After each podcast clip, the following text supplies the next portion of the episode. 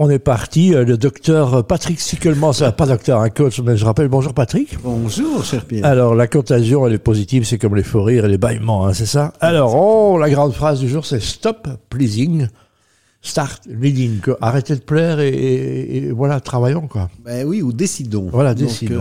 en Lidons, fait, le je me suis leader. dit qu'un peu de Jean-Claude Van Damme pouvait faire du bien dans ce monde de brut.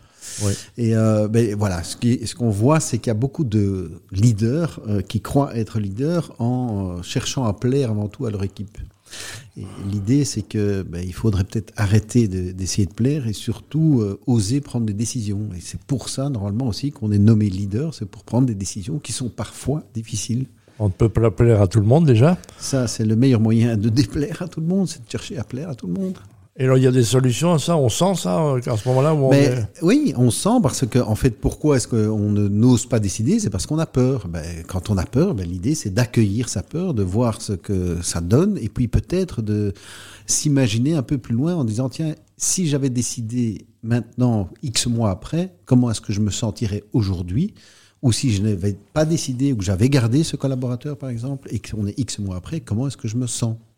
Et ça aide à oser prendre des décisions difficiles. Et je pense que c'est vraiment un des premiers rôles du leader. Et puis c'est le côté, on a un nouveau chef, donc c'est ça, hein, quelqu'un qui arrive dans une boîte et qui devient, donc euh, on a envie de plaire, on a envie de, on a, on a, on a envie d'être séduisant, c'est- humain quelque part. Oui, c'est humain. Et, et d'un autre côté, parfois, tu connais l'expression nouveau balai balai mieux. Et donc, c'est vrai que euh, avec un nouveau leader, on dit, hein, il y a les 100 premiers jours où il faut essayer de prendre un peu le temps de, de sentir un peu ce qui se passe avant de dire oui, moi je sais mieux et je fous tout en l'air de ce qu'a fait le prédécesseur. Ça, c'est certain que c'est pas la meilleure solution. Ouais, dans les relations humaines, c'est comme dans l'amour, hein, c'est le, le- le début qui est amusant, et puis, euh, puis ça s'use un peu, ça change, donc c'est un peu ça quoi aussi. Hein. Oui, c'est vrai.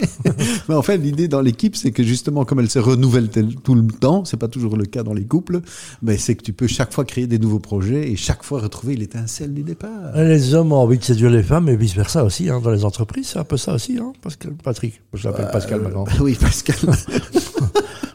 Mais je ne sais pas si les, les hommes ont envie de séduire les femmes ou les femmes ont envie de séduire les femmes et les hommes ont envie de... Je, ne- je ne sais pas, je ne m'occupe moins de ça, je dois avouer que je m'occupe plus de la relation Voilà, le leading, donc arrêtez de plaire, soyez de vrais leaders. Merci Patrick, on se retrouve la semaine Merci à prochaine. toi.